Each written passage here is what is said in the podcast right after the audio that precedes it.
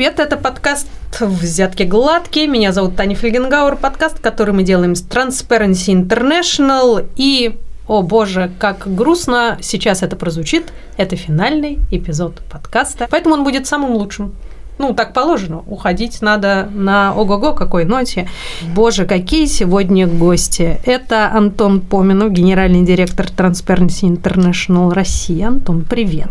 Привет. Здравствуйте. И Елена Панфилова, основательница Transparency International Россия. Елена, привет. Привет, привет. Все, в принципе, в этот момент я могу встать и выйти из студии, потому что с такими гостями ведущий совершенно не нужен. Хотя один еще важный момент остается в моем исполнении. Мне надо рассказать, о чем мы сегодня сегодня говорим. Индекс восприятия коррупции – такова наша тема. Вообще, конечно, странно, что индекс восприятия коррупции оставили напоследочек, потому что мне кажется, что это вообще основа основ. Хотя, может быть, это не совсем так, я думаю, вы меня поправите, поэтому давайте вот прям с самого начала. Что это такое Почему мы оставили это напоследок, Лен? Мы оставили это напоследок, э, потому что мы очень старательно планировали, чтобы такое самое интересное, важное и замечательное оставить напоследок, и так, чтобы именно эти данные, эту информацию вам рассказал именно Антон. Но на самом деле так получается, что индекс восприятия коррупции выходит вот сейчас, когда выходит наш подкаст. Я думаю, что впереди еще будет что-то. У нас всегда так. Мы думаем, что мы заканчиваем, потом оказывается, что впереди еще что-то.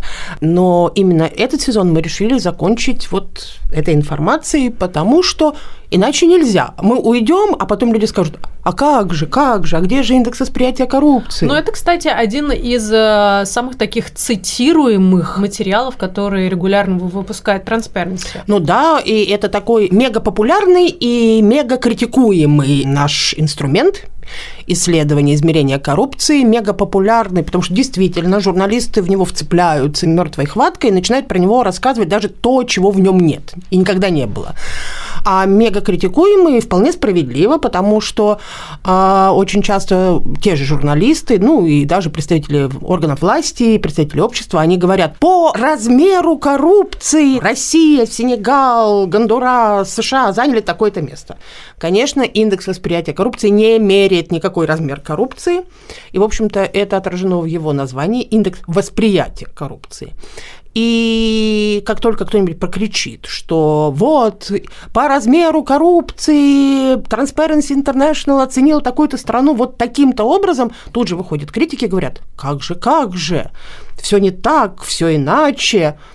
И они отчасти правы, потому что, ну, в общем, нашим этим инструментом, в общем-то, инструментом действительно самым давним, иногда пользуются не очень корректно, представляя его обществу. На самом деле он ведь действительно был придуман, страшно подумать, по-моему, самый первый вышел в 95 году. Ну вот как можно было придумать социологический инструмент, померить что-то похожее на коррупцию в те времена? Потому что, ну, какие были технологии, такие использовали.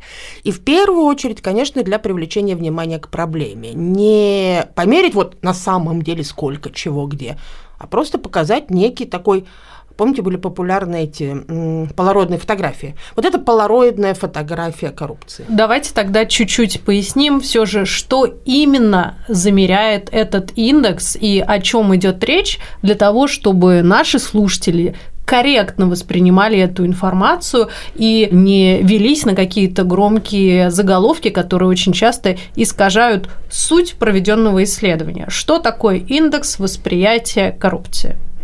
Ну вот вы на даче бываете э, у друзей, и вот э, я всегда объясняю таким образом. Приезжая к другу на дачу, вы не знаете, кто его соседи, скорее всего. Но можете предполагать, кто они такие. Вот у одного соседа низкий забор, и вот видно, он там семьей копошится в огороде. А у другого соседа забор трехметровый, колючая проволока и кромка заточена. Вы не знаете, кто из них кто. Но предполагаете, что, наверное, одна семья люди открыты, вторым есть что скрывать.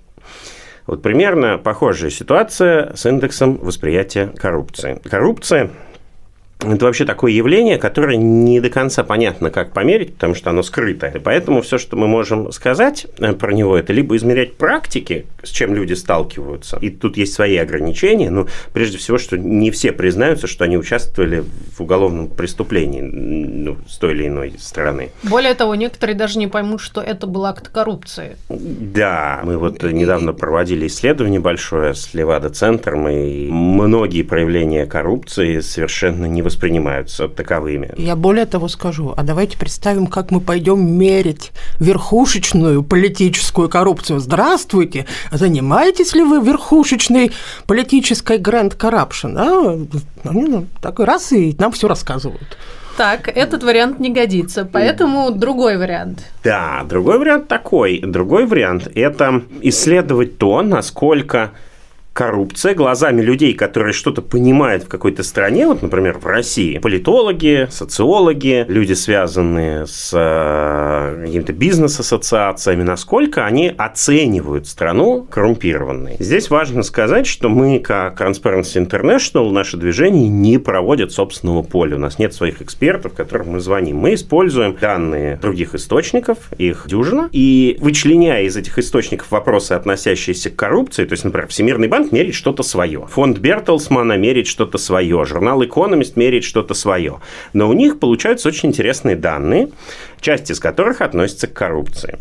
Transparency International берет данные у организации, относящиеся к оценке коррупции, и высчитывает среднее значение по той или иной стране. Ну, дальше так немножко углубляясь, можно сказать, что не вся дюжина источников существует для каждой страны. Какие-то исследования, например, Африканский банк развития не исследует Россию. Ну, потому что мы пока еще не там.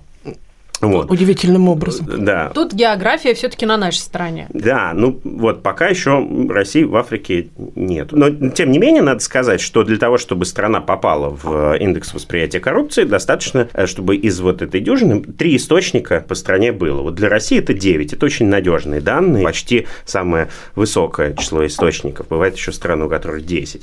Вот. На самом деле зависит от того, просто сколько международных организаций так или иначе интересуются страной, ведут там какую-то работу работу и имеют ресурсы на то, чтобы ее исследовать. Поэтому иногда стран чуть больше, бывает 183, бывает 179. Вот в этом году стран в индексе 180. Вот. И Россия из этих 180 заняла 129 место, набрав 30 баллов из 100. И я обращаю ваше внимание на эти цифры, потому что они озвучиваются впервые, и это новость при новости. И это новость при новость, конечно. То есть именно сегодня, 20 8 января. То есть я уже могу смотреть. Вы можете уже смотреть, пожалуйста.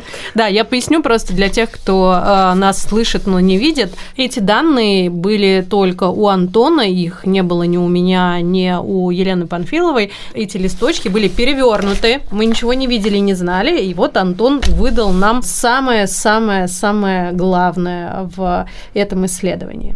Да, Россия набрала 30 баллов из 100, где 0 вот мы считаем 0, если бы кто-то набрал 0, это была бы абсолютно коррумпированная страна.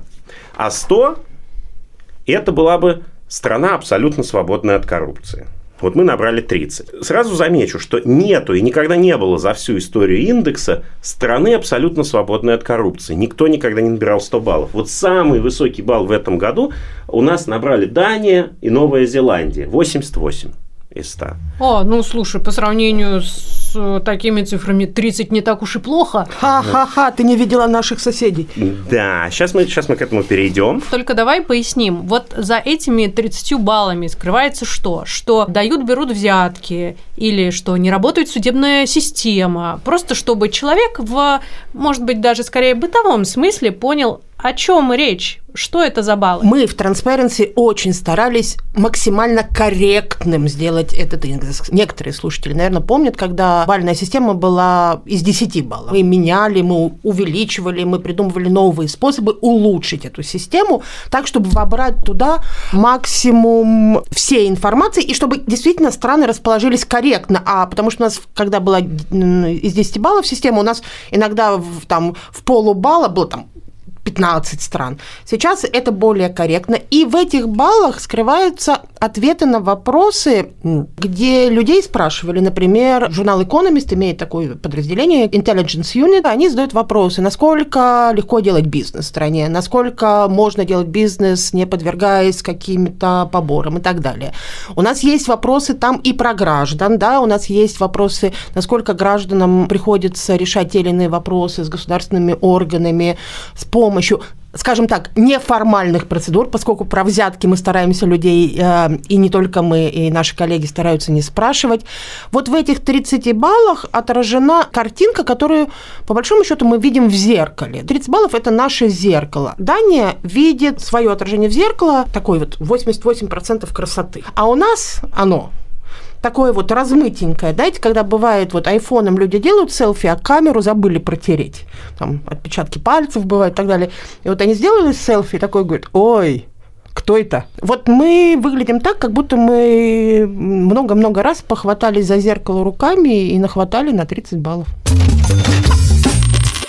Давайте теперь поймем, насколько все плохо, потому что, ну, типа вот 100 – это недосягаемое что-то, 88 – это максимум на данный момент, 30 вроде, ну, не прям так уж ужасно. Или, или ужасно, что вокруг нас там происходит, и, ну, может быть, мы, правда, не хуже всех. Не-не-не, мы не хуже всех, и я Антона еще попрошу рассказать, а где мы были раньше-то? Да, это обязательно про динамику поговорим вот здесь э, слушатели не видят, у меня есть три странички. У меня распечатан индекс восприятия коррупции на трех страничках. На первой я условно скажу страны, поместились, просто так принтер мне распечатал, где коррупция не является такой уж большой проблемой для развития страны.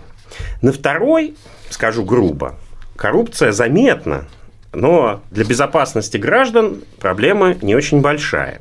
И есть еще третья страница, где расположилась, вот, собственно, треть стран, где коррупция – это очень серьезная проблема как для развития страны, так и для безопасности граждан. И Россия, к сожалению, находится из года в год на третьей странице. Мы то набираем один балл, то теряем два балла, и каждый раз – мы придумываем какие-то объяснения, вернее, нас журналисты просят придумать какие-то объяснения, а мы из года в год говорим, что, ребята, мы в сортах вот этого самого не разбираемся, потому что мы, вот как находились в самом конце списка стран, у которых еще есть какая-то институциональная система. Потому что те страны, которые набирают а меньше 25 баллов, Такие вот это, есть. это есть. Это страны даже из СНГ. Тут вот есть у нас э, Таджикистан и Туркменистан. Вообще в самом низу списка у нас находится Южный Судан, Сомали, Сирия, Йемен, Венесуэла, Экваториальная Гвинея, Ливия, Северная Корея, то есть это страны, ну просто failed state, то есть там, где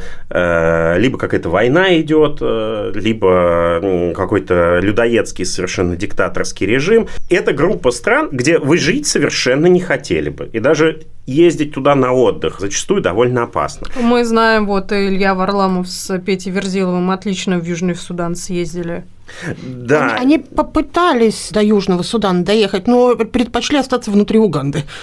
Да, так э, хорошо, вот это вот совсем ужас и кошмар меньше 20. Мы все таки не там. Мы повыше, у нас 30 баллов. А какие страны вокруг нас, просто чтобы мы понимали, с чем можно сравнивать уровень восприятия коррупции? Боливия, возможно, вы часто слышите об этом, Мексика, Пакистан – из э, стран близких к нам это Кыргызстан и Азербайджан. Не очень далеко от нас э, ушла Украина. Они, вот мы набрали 30 баллов, Украина 33 балла. Вот, чуть получше дела в Казахстане. У них 38 э, баллов. Ну, вот у меня они распечатались, что Казахстан, что Украина, так просто получилось. Так принтер распечатал на второй все-таки странице, вот из, из трех.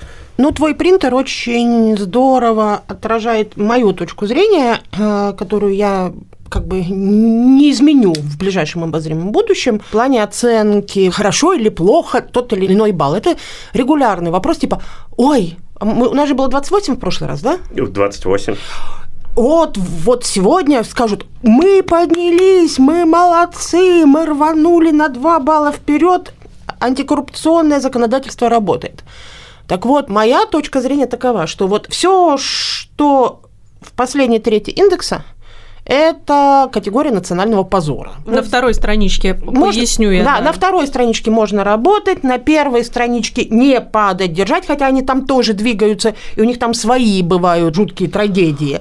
А вот выбраться с нижней трети это задача даже не улучшения вот тут чуть-чуть, это вот для первой группы, еще улучшить чуть-чуть, еще улучшить. Вот выбираться из нижней трети надо просто, чтобы не быть. Антон так тактично не сказал, что а мы 30 баллов делим еще и с Габоном, и с Мали, и с другими странами, с которыми сейчас нас, послушав слушатели, скажут, да мы не похожи но потом столкнешься с какой-то сферой предоставления услуг гражданам, и окажется, что похоже. Столкнешься с необходимостью там, открыть или закрыть бизнес, и окажется, что похоже. Удивительным образом мы можем быть похожи совсем не на те страны, на которые мы хотим быть похожими, или на тот образ, который мы мечтаем видеть в зеркале, когда просыпаемся утром. Важный вопрос. Важный вопрос всех очень интересует что там у американцев, на какой, на какой строчке США. Американцы нынче набрали 67 баллов из 100 и оказались на 25 месте.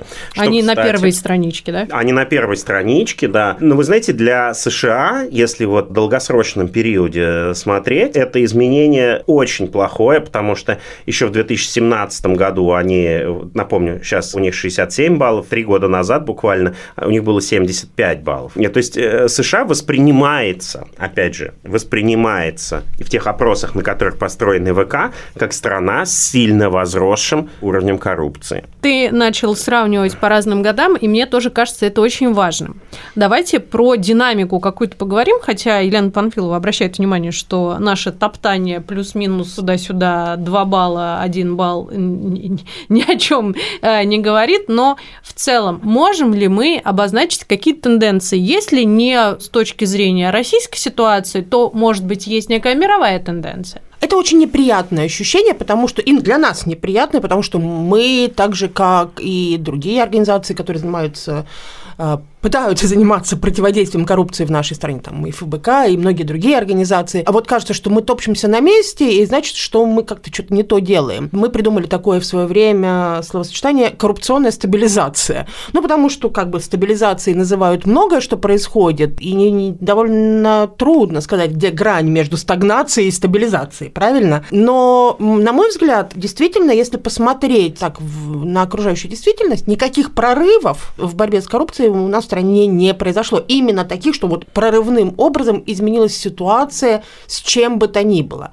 Когда-то это можно было увидеть. Мы здорово скаканули в период после 2009-2010 года, когда впервые было принято антикоррупционное законодательство, и вот с тех пор застыли на месте.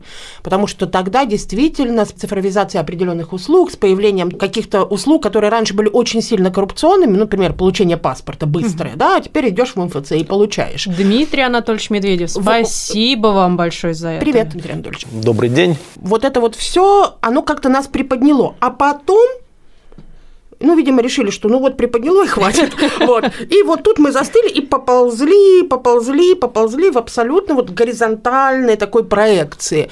Видимо, никому ничего не нужно, потому что с точки зрения применения закона все очень ровненько. Вот если наблюдатель смотрит, а мы же такие же наблюдатели, как и те, кого опрашивали, они видят там один губернатор посажен в год, два мэра, три с половиной каких-то там, не знаю, бизнесмена, бизнесмена да. или представителя какого-то региональной элиты.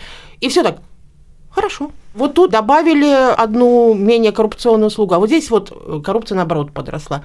И оно вот так вот ползет, ползет без особых изменений. Действительно, причин считать, что что-то вдруг каким-то образом кардинально изменилось и в плане верховенства закона, и применения именно антикоррупционного законодательства или, например, открытости, в общем, не наблюдается. Но вот эти два балла в этом году, вот прирост, я, наверное, отнесла бы тому, что у нас вот это появилось, да, слово цифровизация. Я думаю, что это вот какие-то там надежды юношей питают, а, отвечающих юношей, и вот они эти два балла добавили. Антон, насколько Это обычная ситуация для стран, что ну вот они все топчутся на одном месте. На самом деле никаких драматических изменений в этом рейтинге в принципе не бывает индексе. Индексе, а, да, я прошу Во-первых, и такое у меня еще есть наблюдение, я очень часто встречаюсь в разных студиях, на разных передачах с должностными лицами, которым по долгу их службы как раз приходится отвечать за антикоррупционную политику и отвечать перед вот, журналистами, что же было сделано. Вот, и они все убеждают нас в том, что была проделана большая работа. Чего я совершенно не отрицаю, надо сказать. Работа, наверное, ими проделана была большая. Проблема заключается в том, как уже сказала Лена, что технические меры, которые делают чиновники, там, не знаю, полтора депутата, кто-то в прокуратуре, чуть-чуть в Минюсте и, может быть, немножко в каждой комиссии по служебной этике, совершенно не меняют картину картину целиком. То есть это первое. Второе, мир движется вперед. И для того, чтобы оставаться на плаву, нужно постоянно крутить что, педали. И если мы остановимся и вообще ничего не будем менять, мы довольно быстро скатимся туда, где-то ближе к э, странам, в которых идет война и совершенно failed state. Поэтому хотя бы какие-то какие мелкие изменения нужно проводить хотя бы для того, чтобы оставаться на том же самом месте. Теперь вопрос, существуют ли примеры того, как страны начинали свой путь в одном месте и планомерно э, движутся в сторону роста или в сторону падения. Вот, как я уже сказал, хороший пример США. Понятно, да, США это очень такая сложная институциональная система. Понятно, что один президент не может ее изменить. Но, тем не менее, в индексе восприятия коррупции 4 года подряд США все время падают, падают, падают, падают. А есть положительные примеры, Антон? Есть положительные примеры. У нас Грузия и вся Прибалтика. Можно и про Эстонию отдельно. Пожалуйста. Вот прямо должна сказать, что меня поражает то, как они правда ползут наверх. Вот, вот реально, поставив себе какую-то задачу повысить прозрачность экономики, общественной жизни дав, давным-давно, они как-то туда двигаются, двигаются, двигаются, и стало привычной мантрой такой, что Эстония вот из бывших стран Советского Союза лучше всех. И они уже там мы говорили, в середине, первой трети и так далее, они сейчас стоят на пороге первой десятки. Ого. То есть они прибавляют по баллу 2 в год. То есть это к вопросу о том, о чем говорит Антон не стоять на месте. То есть можно присесть на лавры, да, венок надеть, мы победили, у нас тут все прозрачно, мы лучше всех но что-то происходит, потому что Антон сказал, что вот США сползли, тут много стран, тут Испания сползла вниз вот за последние несколько лет, еще целый ряд стран сползли вниз. Но вот как раз страны, которые вот так вот динамично двигаются вверх, про Эстонию я бы вот, когда там спрашивают, на кого стоит посмотреть, я бы посмотрела на Эстонию. Можем ли мы примерно себе представить, сколько лет занимает этот заметный какой-то прогресс. Ну, условно, Эстония добилась таких показателей в индексе за какое время? начав реформы, повышение прозрачности, подотчетности национального и местного управления страной где-то в середине 90-х годов. То бишь мы говорим о 20-25 лет. Это долгий процесс. Нет, это не долгий процесс. Э, смотрите, вообще в лидерах по индексу восприятия коррупции, как правило, находятся старые демократии. Но есть исключения, вот, э, например, там Сингапур э, или та же самая там Гонконг или Эстония. И долгий процесс выстраивания институтов веками был в странах старых демократиях. То есть это такие западные государства. И дальше перед всеми остальными странами, в принципе, более-менее стоит вопрос. Если они хотят жить хорошо, потому что если вы построите какую-то ну, взаимосвязь, например, корреляцию между индексом восприятия коррупции, например, ВВП на душу населения, ну или чем угодно, не знаю, ожидаемой продолжительностью жизни, в общем, любыми показателями, которые как-то отражают качество жизни в стране, то вы обнаружите, что эта связь очень, очень, очень сильная, очень значимая. И оказывается, что, в принципе, хорошая цель – это захотеть оказаться среди стран-лидеров, среди демократий э, старого образца. Но у нас, к сожалению, ну, ну хотелось бы при жизни, да, как-то это застать. Вот. И на этот путь просто нужно встать. Если мы считаем вот коррупцию какой-то болезнью, вот как аналогию, если проводить с организмом человека, то, может быть, она перерастет в хроническую форму, может быть, как-то там сама пройдет, купируется, но на это надо там 400 лет там, или сколько, я уж не знаю. Ну да, просто даже надо если мы предположим, что с нашими 30 баллами мы вдруг, ну мало ли, что-то произошло, и мы решили, что мы хотим идти вот по этому пути повышения прозрачности, борьбы с коррупцией mm-hmm. и прочее, прочее. Ну что это, лет 50? Да нет, нет на самом деле... Нет, как нет, это будет? Нет, я думаю, что абсолютно нет. Мы видим целый набор стран, которые вот просто разворачиваются и могут, могут, если брать индекс восприятия коррупции, но он совершенно не для этого предназначен, вообще замерять им все. Но он действительно какое-то там зеркало той или иной степени, в общем, качества отражения. Мы, конечно, увидим, что там прибавлять по баллу по два в год, это, в принципе, вполне достижимая задача. А прибавляя по баллу 2 в год, то есть за 10 лет это у нас 50 баллов, мы уже на первой странице, мы уже в первой трети. И это не нерешаемая задача. Это вопрос, как это, а что, а что бы сделать? Начать что-то делать. Неизбежный вопрос по поводу политического режима и политической воли. Чисто для сравнения, а где Китай? А, Китай, Китай, он, он обычно где-то в серединке, он не туда, не, не, не туда, не сюда. Сейчас мы его найдем, найдем найдем, найдем, найдем.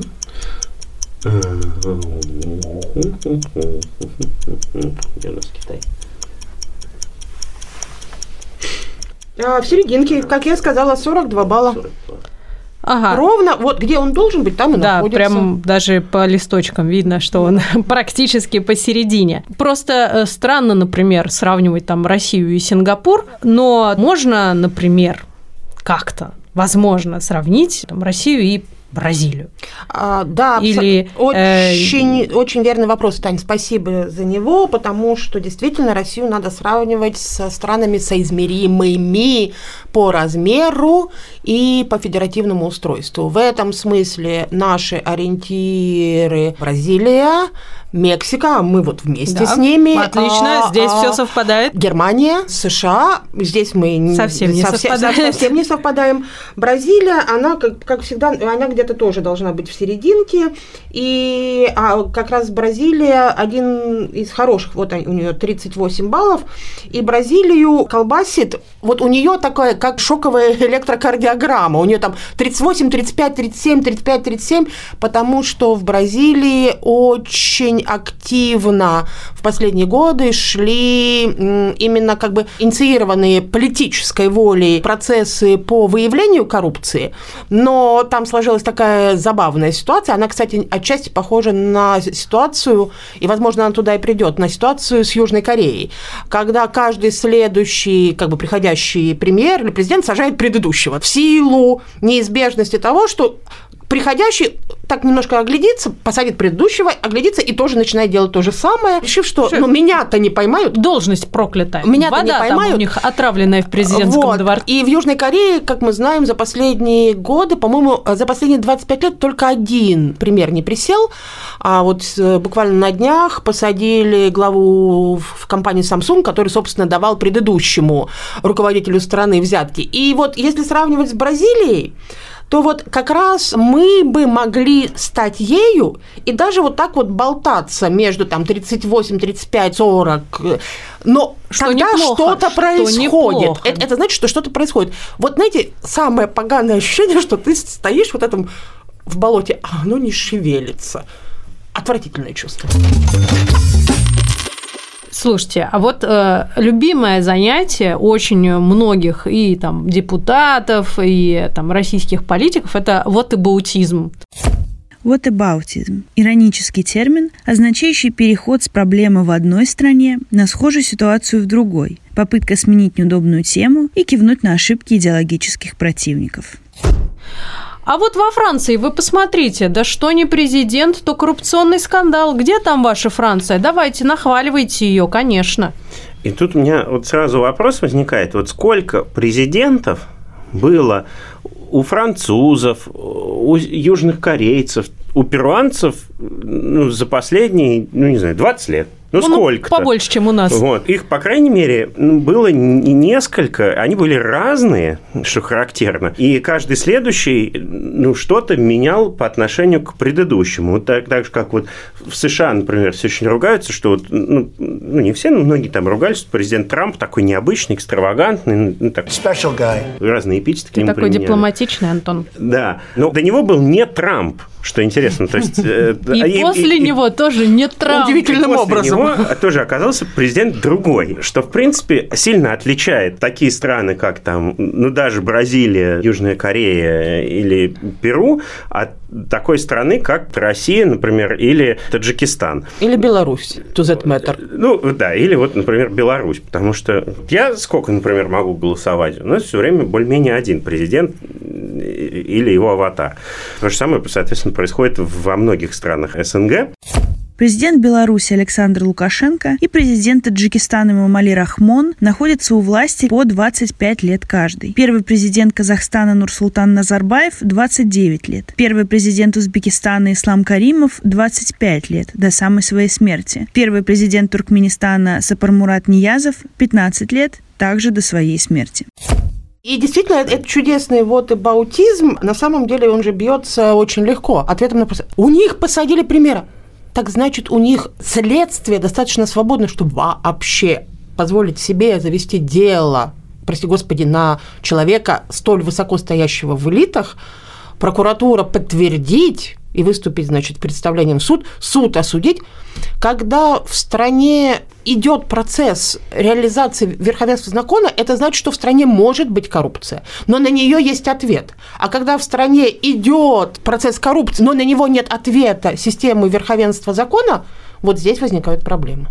Мы говорим не о том, что обращайте внимание на то, что коррупция существует, обращайте внимание на то, борются с ней или не борются. Абсолютно верно. В свое время, это очень давно было, как-то в каком-то, не помню, в 2002 году, по-моему, я представляла индекс восприятия коррупции э, сразу после того, как случился грандиозный коррупционный скандал с бывшим канцлером Германии Колем.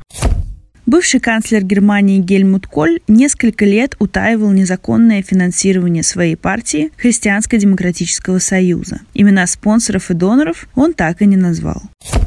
И индекс восприятия коррупции, он действительно очень здорово отражает настроение общества. И, разумеется, об этом много писали. И Германия в том году реально прям на много-много пунктов опустилась. Все говорили, вот, видите, даже в Германии ужас какой, ужас какой. И единственный способ ответить на это был, что ужас-то не в том, что Германия опустилась, а в том, что это выявили – Дело завели, а главное, общество отреагировало. Каждая газета что-то написала. Представляешь себе страны с режимами менее открытыми, там никто ничего не напишет, никто ничего не заведет. И Германия, оклемавшись, проведя какие-то внутренние процессы по повышению прозрачности политического процесса, не избавившись от коррупции, ни в коем случае. Во всех этих странах, конечно, есть коррупция. Но Германия подползла туда, за эти, там, не знаю, 10 с лишним лет, откуда она в свое время вниз опустилась. И вот такие процессы должны идти. И именно эти процессы, в принципе, индекс восприятия коррупции хорошо отражает. Кстати, а что там с Белоруссией? Так много в последнее время говорят про белорусизацию у нас. Э, там, а, с коррупцией я не тоже уверена, так? что Беларусь попала в индекс восприятия коррупции, потому что Беларусь регулярно... Есть?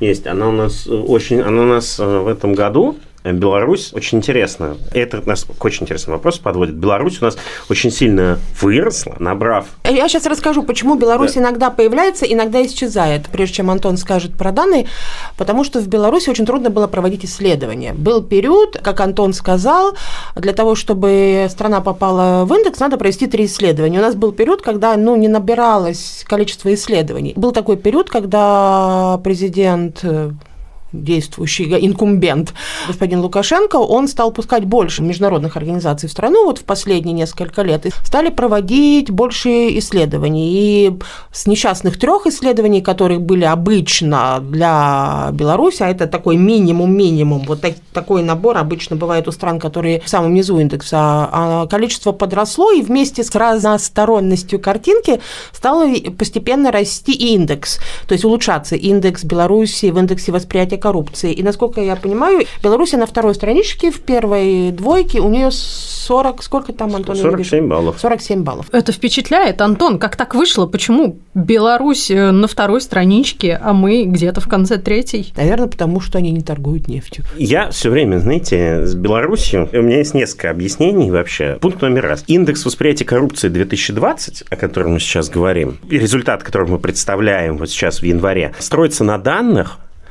поля то есть э, опросы, собственно, по которым проводились весной, э, летом 2020 года.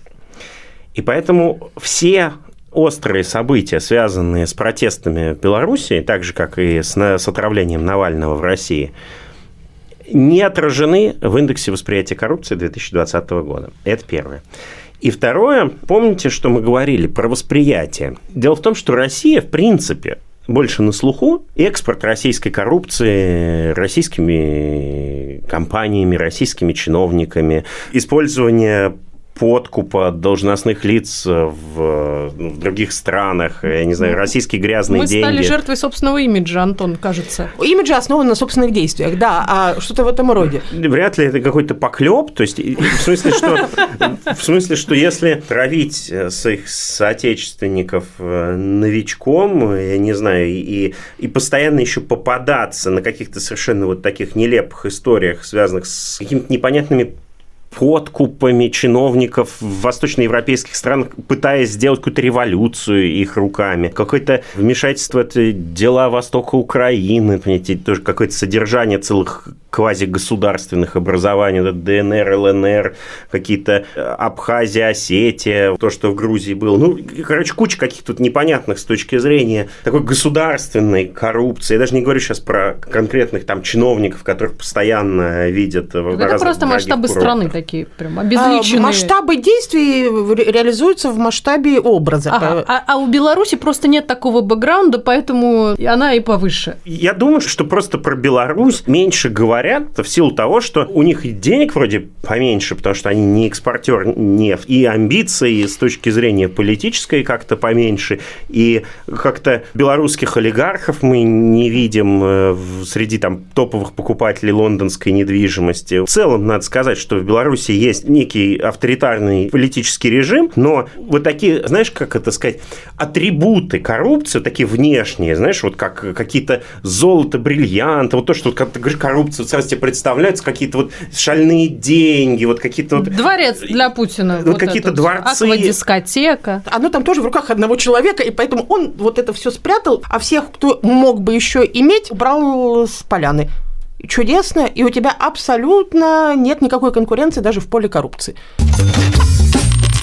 Для того, чтобы понять, как вообще со всем этим быть, я предлагаю нашим слушателям пересмотреть, переслушать и освежить в памяти все эпизоды, которые были в подкасте «Взятки гладкие», а до этого в подкасте «А это законно», потому что, мне кажется, мы за время существования подкаста обсудили самые разные аспекты коррупции и сделали так, чтобы люди научились ее узнавать в лицо и понимать, участвуют они в коррупции, предлагают ли им участвовать в коррупции. Я думаю, что, возможно, для того, чтобы ситуация как-то изменилась, нужно не только движение политическое, но и движение снизу, со стороны самих граждан. Наверное. Я не уверена. Елена Панфилова меня поправит. Насколько это может быть эффективно? Только так и возможно. Просто движение снизу – это не обязательно представляется тем, чем оно представляется, когда мы слышим слова «движение снизу». У нас почему-то сразу в голове возникает картинка из фильма Эйнштейна «Ворота Зимнего дворца», надо, и все на них забираются. Это скорее начни с себя. Просто в общественном сознании, когда говорят «движение снизу», все почему-то представляют, что «ай-яй-яй, лучше не надо».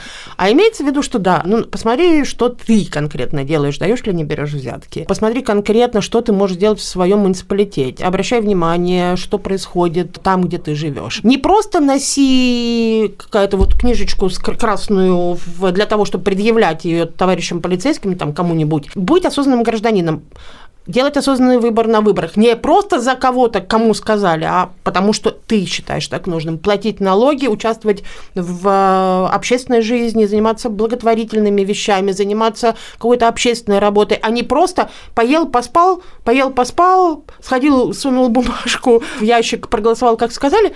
Это не гражданин. И когда это не гражданин, то и получается страна с тем местом про коррупцию. Я, извините, я постоянно за нее задеваю, потому что машу руками. А э, я взволнована, потому что я хочу еще одну очень важную вещь сказать. Получается не гражданин. Получается страна населения, страна людей, как у нас говорят, население страны, люди, проживающие. А вот когда с граждане, то получается совсем другая история. И это действительно тогда начни с себя.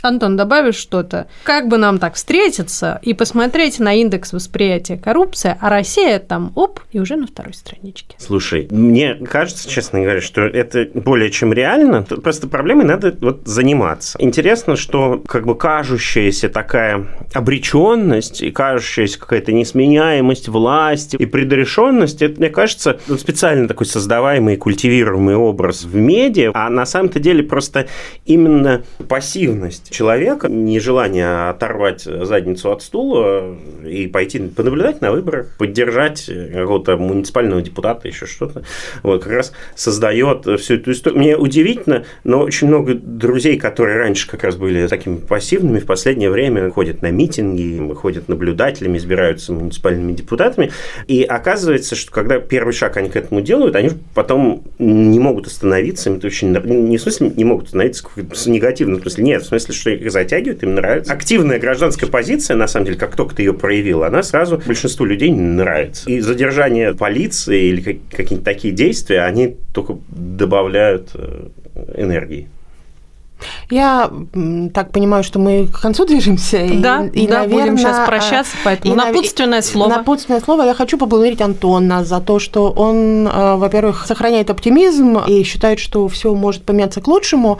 А я должна сказать, что с должностью, которую Антон занимает, должностью генерального директора Transparency International Россия сохранить сколько лет уже? Шесть с половиной. Шесть с половиной. Сохранить оптимизм – это так, так себе задача. Обычно, представляете, да, вот у тебя эти станки, станки, станки, только у тебя вместо станков, станков, станков – это такие КАМАЗы с грязью, которые проезжают перед глазами каждый день, и ты должен что-то сделать, придумать, чтобы… Вести на склад для грязи, Да, да, как, как, как известно, да, развернуть от склада с грязью, чтобы это вот не туда ехало. И я должна сказать, что Антон сохранил этот оптимизм, но у нас есть новость. Антон буквально через три дня слагает себя обязанности генерального директора Transparency, и, наверное, это моя большая честь и мое огромное удовольствие именно для всех и для подкаста сказать Антону огромное спасибо за ту работу, которую он делал, за то, как он вел организацию, за все достижения. И я знаю, что Антон перестанет быть генеральным директором, но я точно знаю, что никто пока еще в нашей истории уходя из Transparency Россия, далеко от нашей организации не ушел. Спасибо тебе большое. Спасибо, Спасибо большое. большое. И тем не менее представлю Антону Поминова именно генеральным директором Transparency International Россия, потому что на данный момент он все еще в этой должности. Антон. До пятницы. Да, да, до пятницы ты совершенно занят. А, спасибо большое, Елена Панфилова, основательница Transparency International Россия. Ну а подкаст «Взятки гладкие» все это время для вас вела Таня Фельгенгауэр. Большое всем спасибо спасибо. Я очень надеюсь, что мы еще услышимся. Обязательно Спасибо услышимся. большое. Спасибо. Пока.